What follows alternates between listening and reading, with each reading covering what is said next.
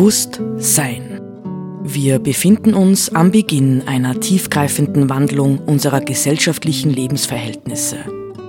Welche Gedanken und Inspirationen können uns dabei helfen, diesen Wandel zu bejahen und zu gestalten?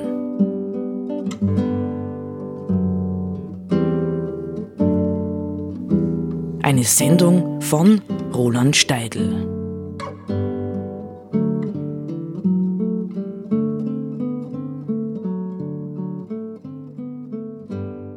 Heute möchte ich in der kleinen Sendung Bewusstsein, möchte ich ein Loblied singen. Also keine Angst, äh, liebe Zuhörerinnen und Zuhörer, ich werde nicht wirklich singen, aber es soll ein Loblied sein auf den aus meiner Sicht, und jetzt werden manche wahrscheinlich lächeln, äh, wichtigsten österreichischen Dichter und Schriftsteller. Peter Rosegger. Äh, ich habe lange gebraucht, um ihn zu entdecken, weil er natürlich innerhalb äh, Österreichs ist er ein bisschen, wie soll man sagen, unter dem äh, Deckmantel, ähm, der auch halt tatsächlich viel verdeckt, des Waldbauernbuben verborgen. Nicht? Das sind diese Waldbauernbuben-Geschichten, die Lirben, die man so kennt, wie er da im Alpel groß geworden ist und so. Nicht? Also, ist lieb, ist lieb, aber was soll's? Nicht? Äh, wer so denkt, verkennt Rosegger gründlich. Ich habe mir im vorigen Jahr erlaubt, ähm, die um ihn herum und um sein Leben herum entstandenen Museen äh, zu besichtigen. Nicht? Er war ja tief, tief, tief geprägt von seinen Naturerfahrungen auf dem sogenannten Kluppenegger Hof, wo er geboren ist und aufgewachsen ist. Hm, wenn man den sieht, ein, ein, ein wunderschöner alter äh, steirischer Hof, der noch nahezu nahezu so erhalten ist, wie er zu Rossegers Zeiten war.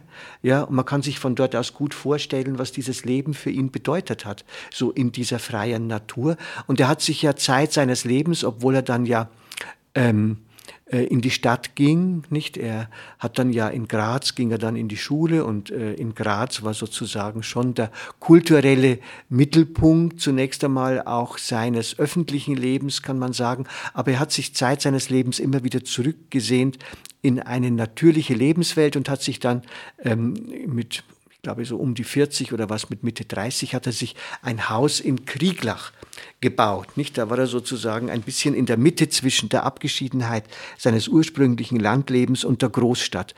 Und das hat er gebraucht.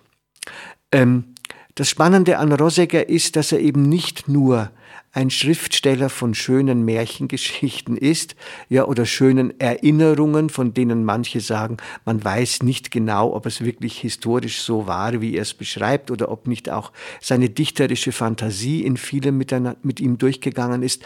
Aber er war auch ein wirklicher Zeitgenosse, Zeitzeuge und ein sehr strenger äh, Reflektor dessen, was er in seiner Zeit erlebt hat. Und ihn hat vieles äh, sehr besorgt gemacht, was er erlebt hat. Nämlich, er ist ähm, 1843 geboren, 1917 gegen Ende des Ersten äh, Weltkrieges na, es war sogar 1918, vor Ende des Ersten Weltkriegs, mit knapp 75 ist er gestorben. Und er ist genau in diese Zeit hineingeboren worden, wo die Industrialisierung Österreichs ähm, ihren ersten großen Schub nahm. Also wo genau ähm, das Murtal, ähm, ähm, die Täler, die Tallandschaften der Steiermark äh, mit ähm, Bergwerken, mit, mit äh, Industrieanlagen, ähm, bestückt worden sind. Und äh, hinzu kam dann, dass viele Bauern damals, das war die Zeit des ersten ganz großen Bauernsterbens im Zuge der Modernisierung, äh, plötzlich nicht mehr Bauern sein wollten oder nicht mehr sein konnten, sondern zu Industriearbeitern wurden. Eine Entwicklung, die ihn sehr besorgt gemacht hat. Und in dem Zusammenhang hat er äh, sehr viel gekämpft, hat sehr viel ähm, äh, Leute auch provoziert, indem er äh, diese Zustände angeprangert hat. Ich möchte mal vorweg, möchte ich mal ein kleines äh, Zitat bringen, damit man so eine Spur äh, seines Denkens kennenlernt. Also er schreibt zum Beispiel, je länger der sogenannte Volkswohlstand dauert, je hässlicher wird das Land. Die Wälder werden abgeholzt, die Berge aufgeschürft, die Bäche abgeleitet, verunreinigt. Die Wiesen werden mit Fabriken besetzt, die Lüfte mit Rauch erfüllt, die Menschen unruhig, unzufrieden, heimatlos gemacht und so fort. Und alles des Geldes wegen. Ja zum Teufel, was ist denn an dem Gelde, dass ihm die ungeheuren Opfer gebracht werden? Also hochaktuell, nicht könnte man sagen. Also er hat damals schon ähm, den Wahnsinn gespürt, der für uns heute in mancher Hinsicht selbstverständlich geworden ist. Oder man könnte auch sagen, ähm, die Kritik an diesem Wahnsinn war von Anfang an da, nicht hat sich bis heute gezogen. Ähm, und im Großen und Ganzen hat sich an der Grundtendenz nicht sehr viel geändert. Nicht einen zweiten Satz möchte ich noch äh, zitieren von ihm, den ich wirklich, äh, wirklich wunder, wunder, wunder, wunderschön finde und den man eigentlich gründlich äh, durchdenken muss.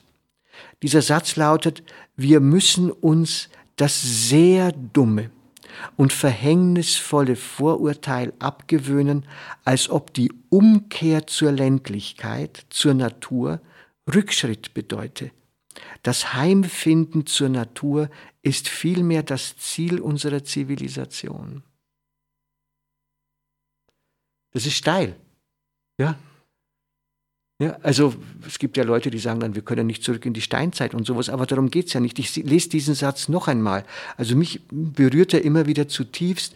Wir müssen uns das sehr dumme und verhängnisvolle Vorurteil abgewöhnen, als ob die Umkehr zur Ländlichkeit, zur Natur, Rückschritt bedeute. Das Heimfinden zur Natur ist vielmehr das Ziel unserer Zivilisation.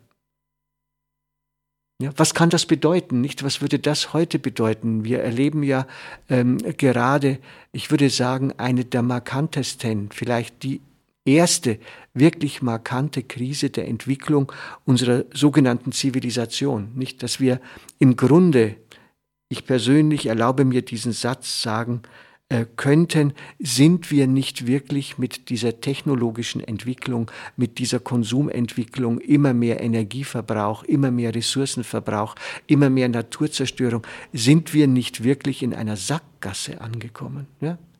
Ist das ein Weg, den man irgendwie mit ein paar Bereinigungen ja, und Kurven fortsetzen kann oder brauchen wir nicht tatsächlich das Eingeständnis, ähm, ich erinnere an den Text ähm, von John Mohawk, dass wir uns sehr, sehr, sehr weit von der Natur entfernt haben und zwar wirklich erschreckend weit von ihr entfernt haben. Und das bedeutet aber auch letztendlich, äh, dass wir uns eben von unserer Natur als Menschen entfernt haben, von dem, was wir als Menschen letztlich benötigen, nicht an Verbundenheit mit der Natur, allein durch unsere Leiblichkeit, ja, die ja mehr oder weniger all das, was die Natur zur Verfügung stellt, benötigt, ja, um existieren zu können, ganz einfach. Und hier würde sich schon die Frage stellen, mit Rosegger jetzt, nicht? Hier würde sich die Frage stellen, was kann das heißen? Ja, dass das Heimfinden zur Natur äh, das Ziel unserer Zivilisation ist. Was würde das konkret bedeuten? Was würde es jetzt bedeuten, nicht? Wo wir, wo wir in der Situation sind, ähm, dass die Dinge tatsächlich fragwürdig werden. Ja? Wie sollen wir die Energieressourcen denn jetzt noch ähm, konstellieren? Ja, wenn, ja, wie, wie äh, können wir denn noch mh, hm, genug Energie bekommen, wenn zum Beispiel Kohle und Gas No-Gos sind? Ähm, und so weiter. Ja, das sind ja ganz große Fragen. Kann man da davon ausgehen, dass unsere Wohlstandszivilisation weiter so existieren kann wie bisher? Oder müssen wir uns einschränken? Müssen wir lernen, bescheidener zu leben? Müssen wir lernen, andere Prioritäten in unserem Leben zu setzen? Eben nicht mehr Konsumprioritäten, äh, sondern wirklich Qualitäten des menschlichen Lebens. Welche Qualitäten hat das menschliche Leben, die uns die uns äh, die Versessenheit und Abhängigkeit von Konsum und Energieverbrauch ähm, nehmen könnten, ja, überwinden helfen könnten. Ich will noch äh, einen kurzen Text von, von Rosegger zum Abschluss mh, hm, zitieren. Ich kann also nur seine Bücher empfehlen.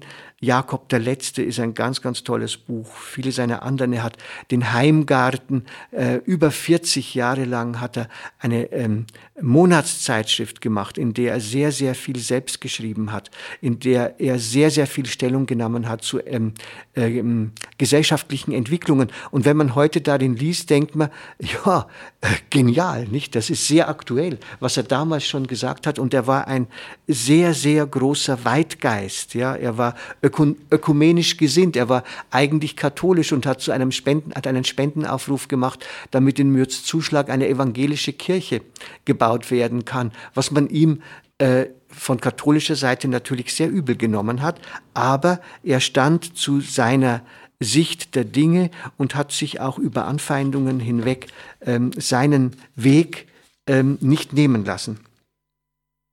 Zitat ähm, nochmal von Peter Rosegger aus 1899, Heimgarten, den ich gerade erwähnt habe.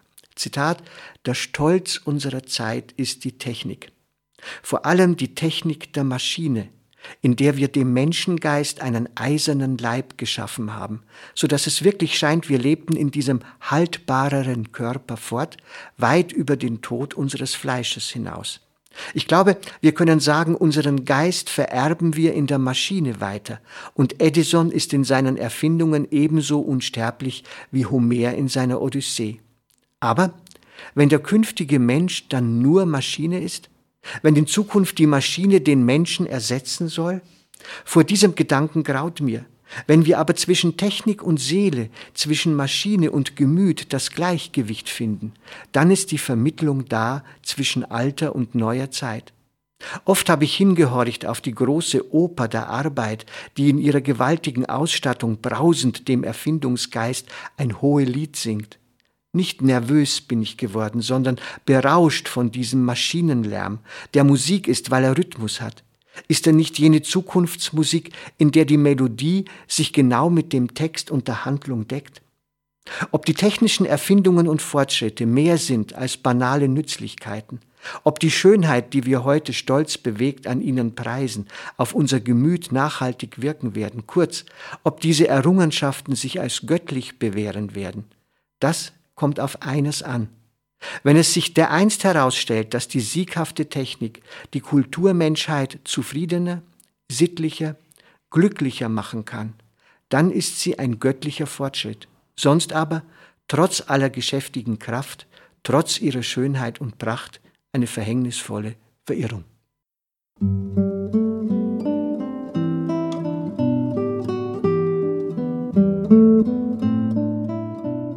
Sie hörten Bewusst Sein.